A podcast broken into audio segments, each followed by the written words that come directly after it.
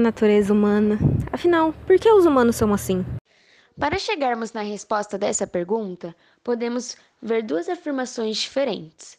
Uma de Rousseau: o ser homem nasce bom, a sociedade o corrompe, e a outra de Hobbes: o homem já nasce ruim. Continue ouvindo para entender um pouco melhor sobre tudo isso.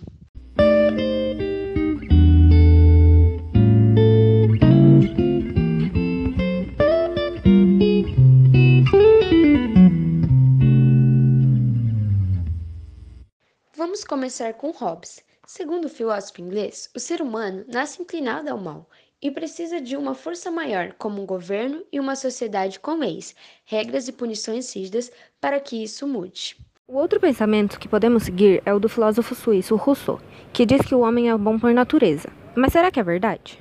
Segundo Rousseau, o homem nasce bom, porém a sociedade corrompe. Por isso, quando perto da natureza, o homem se torna puro, e quando inserido no ambiente civil, começa a ser corrompido.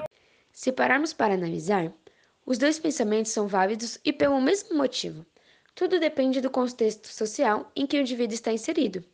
É quase como uma conta de matemática cheia de possibilidades, onde existem dois ambientes, um bom e outro ruim, e duas pessoas, uma de natureza boa e outra de natureza ruim. Uma pessoa de natureza ruim, inserida em um ambiente ruim, não poderia ter outro resultado senão ruim.